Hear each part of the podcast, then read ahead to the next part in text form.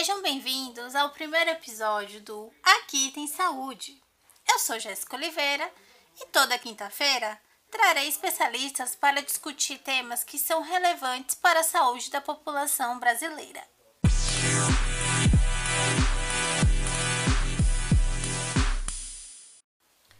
Para estrear nosso podcast, apresentaremos uma série sobre drogas de abuso e seus riscos em países desenvolvidos, onde 5% das internações estão relacionadas ao consumo de drogas. Esse é um assunto não só de saúde pública, como também de segurança pública, visto que algumas das drogas de abuso utilizadas pela população atual são ilícitas do nosso país e estão associadas ao tráfico de drogas. Uma pesquisa realizada em 2013 no Brasil apontou que em torno de 47% da população acima de 16 anos manteve contato com drogas ilícitas, sendo que duas a cada 10 tiveram acesso à cocaína e dessas 5% a utilizaram. Já o levantamento coordenado por pesquisadores da Fiocruz em 2015 indicou que a cocaína em pó é a segunda substância ilícita mais consumida no Brasil. Além de que o Relatório Mundial de Drogas, emitido em 2017, mostrou aumento do consumo de cocaína na América do Sul. Portanto, nesse episódio vamos esclarecer alguns pontos sobre o uso dessa substância. E para tal, contaremos com a participação das doutoras Liliane Almeida e Josilene Guimarães. Doutoras, sejam bem-vindas e se apresentem, por favor, aos nossos ouvintes. Inicialmente, eu quero agradecer pelo convite para essa discussão. Eu sou Liliane Almeida, sou farmacêutica e doutora em toxicologia clínica pela Universidade Estadual de Feira de Santana, onde atualmente sou professora. Também agradeço pelo convite. É um prazer participar desse episódio. Me chamo Josilene Guimarães, sou psiquiatra formada pela Universidade Federal da Bahia Possui especialização em toxicologia médica e atualmente trabalho com acompanhamento de pacientes dependentes químicos em reabilitação. A cocaína é uma substância encontrada nas folhas da Erythrococcus e consiste em um potente estimulante do nosso sistema nervoso central.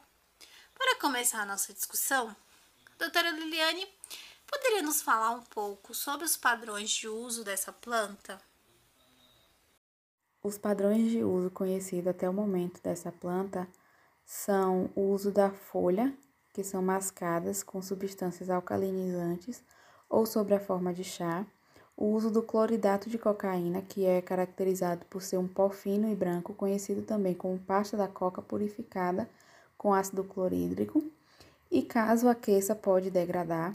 Também tem o uso do crack, que se apresenta em forma de pequenas pedras que também tem a cocaína básica e é bastante fumada em cachimbos. Outro produto é o merla, que é um subproduto da cocaína, onde contém muitas impurezas e a cocaína básica, insolúvel em água, mas pode ser fumado. E a mais nova e está sendo muito utilizada é o oxi, que é um subproduto da cocaína também, onde ocorre a mistura da cocaína oxidada mais um combustível, que pode ser o querosene, a gasolina ou o diesel. Então, doutora Liliane, a senhora poderia discutir um pouco como é que seria a ação da cocaína no organismo humano e o porquê que os indivíduos atualmente eles fazem o uso dessa droga de abuso cada vez com mais frequência. A cocaína estimula o sistema nervoso central através do bloqueio da recaptação e aumento da liberação da serotonina, dopamina e noradrenalina nas sinapses. Esses neurotransmissores eles ficam armazenados em vesículas nos neurônios pré-sinápticos. Quando há uma estimulação, ocorre a liberação nas sinapses, se ligando posteriormente aos neurônios pró-sinápticos. E as catacolaminas que ficam na fenda sináptica são captadas e serão novamente armazenadas. A cocaína bloqueia esse processo de captação, ou seja, ocorre um excesso de cetacolaminas nas fendas e hiperestimulação das mesmas. Essa substância é usada por seus efeitos prazerosos. Ela provoca grande euforia e um prazer de difícil descrição. Além disso, seu uso é atrativo visto levar as pessoas a perderem medos e proporcionar sensações de poder. Mas esses efeitos permanecem por um curto período. Após isso, a pessoa entra em contato com a realidade, o que pode gerar depressão por uma nova dose da droga. Doutora Giseline, a forma como a cocaína é utilizada, ela tem interferência nos efeitos? As formas de uso da cocaína são aspirada, injetada, fumada e oral. Primeiro, quanto mais rápido o início de ação, menos duros os efeitos. Na forma aspirada, os efeitos começam em torno de 3 minutos. Na injetada, os efeitos iniciam-se em aproximadamente um minuto e meio.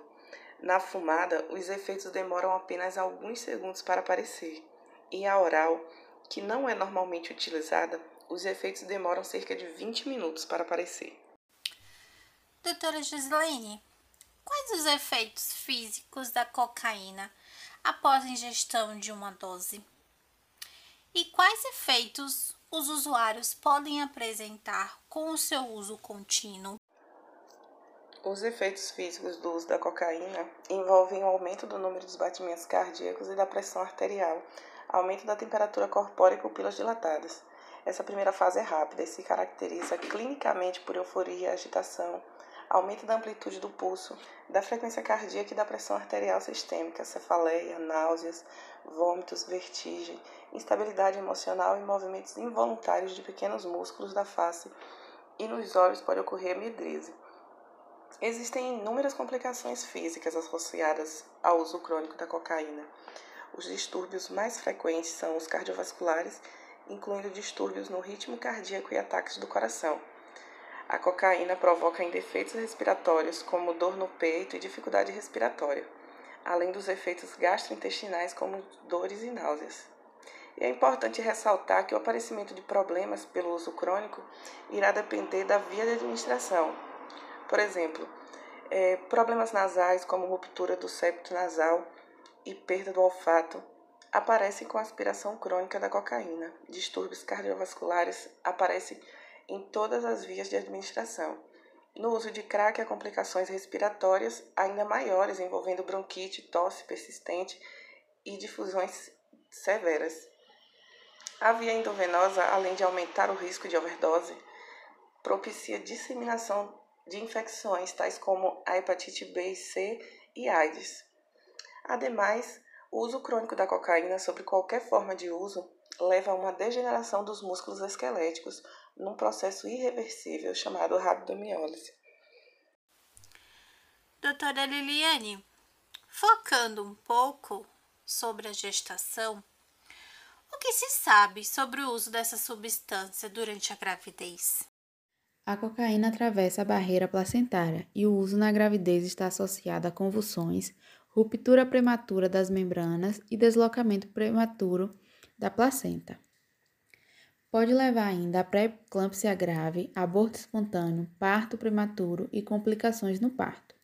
Estas gestantes devem receber cuidados médicos e psicológicos adequados, incluindo o tratamento de dependência para reduzir esses riscos. Os fetos expostos ao uso da cocaína durante a gravidez são frequentemente prematuros. Têm peso baixo ao nascer, circunferência cefálica e estatura menor quando comparados a recém-nascidos não expostos. Quais fatores são importantes para o estabelecimento da dependência? E além disso, doutora Giseline, como é feito o tratamento da abstinência? A probabilidade de um indivíduo tornar-se dependente da cocaína depende de alguns aspectos, como do método utilizado, por exemplo, quando a cocaína é fumada, a probabilidade é maior. Depende também da frequência e da duração do uso. Mudanças psicológicas e físicas que ocorrem no indivíduo pelo uso da droga. Grau e velocidade do início da mudança, efeito da mudança e também efeitos após o uso da droga. Quanto ao tratamento da abstinência, não há uma abordagem terapêutica que suprima os sintomas como um todo. O alívio de sintomas focais importantes, como a inquietação, a insônia e outros sintomas na linha ansiosa e depressiva, podem ajudar o paciente. Continuando com as perguntas direcionadas para a doutora Josilene. Doutora, o uso permanente da cocaína provoca tolerância no organismo do usuário? A cocaína provoca uma certa tolerância, fazendo com que o usuário tenda sempre a aumentar suas doses para sentir os mesmos efeitos das doses que antes tomava. E em relação ao cloridrato de cocaína, se dá de forma menos acentuada, mas pode provocar danos cerebrais extensos em um curtíssimo período de tempo de consumo. E em casos de intoxicação? Como é feito o tratamento desses pacientes? A intoxicação é geralmente autolimitada e demanda apenas monitorização e atendimento de apoio. Pacientes agitados podem ser tratados com benzodiazepínico, antipsicóticos ou associação de ambas as medicações. O uso dessas medicações por via intramuscular ou intravenosa está indicado em casos em que o paciente não aceita via oral, o que pode ocorrer quando o paciente apresenta agitação psicomotora intensa e heteroagressividade. Para encerrar nossa entrevista, doutora Liliane, atualmente temos formas de poder identificar né, o uso dessas drogas em indivíduos? Existem testes toxicológicos que são realizados com amostras de fluidos corporais que não identificam a quantidade da droga consumida e desta forma são utilizados para a detecção de consumo recente ou durante o acompanhamento no período de abstinência. O período em que esse teste detecta a presença da substância tóxica no corpo, o que nós chamamos de janela de detecção, é pequena, de 2 a 3 dias, porém o acúmulo da cocaína no organismo de usuários crônicos prolonga o período de eliminação da droga no organismo. Tem testes em que se utiliza a amostra de queratina dos cabelos ou pelos. A janela de detecção é maior, chegando até seis meses, com quantificação da droga consumida, e por isso são utilizados em processos admissionais. Para a realização de análise toxicológica florense no indivíduo vivo, a análise da urina é um dos métodos mais práticos, já que apresenta algumas vantagens, como a facilidade de coleta, ser um procedimento não invasivo, ter alta concentração dos metabólitos e menor custo financeiro da análise. Quando há uso da cocaína, o produto gerado é o coquetileno. Desta forma, por meio do produto encontrado na análise, é possível fazer uma correlação entre ele e a via de administração de utilização e ou os hábitos do usuário.